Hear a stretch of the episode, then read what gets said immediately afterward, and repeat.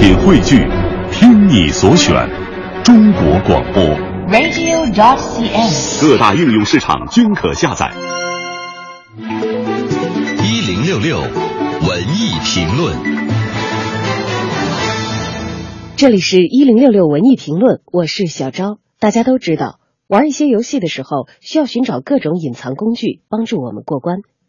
看电影的时候，同样需要寻找那些隐藏在电影里的细节，帮助我们理解创作者的用意。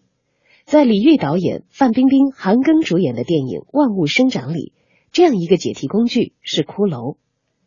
影片里，骷髅作为道具出现过许多次，在那些年轻人享受青春的时候，在他们烦恼时，在他们荷尔蒙迸发时，我不信缘分，不信巧合，我从来没有幻想过和哪个人能在某一天突然相遇。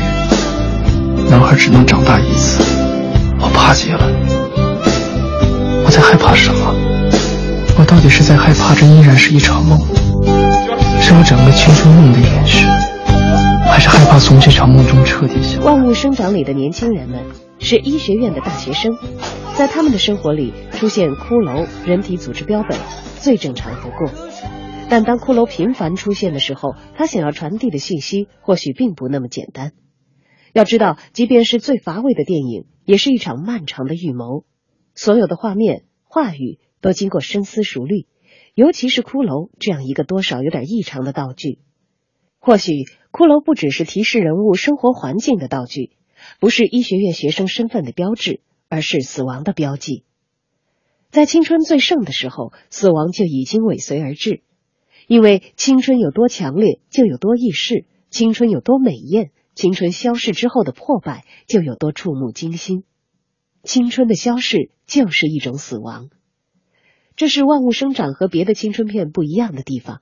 别的青春电影往往侧重纯爱，对青春的逝去耿耿于怀，而《万物生长》对青春的死亡早有预知，甚至怀有期待。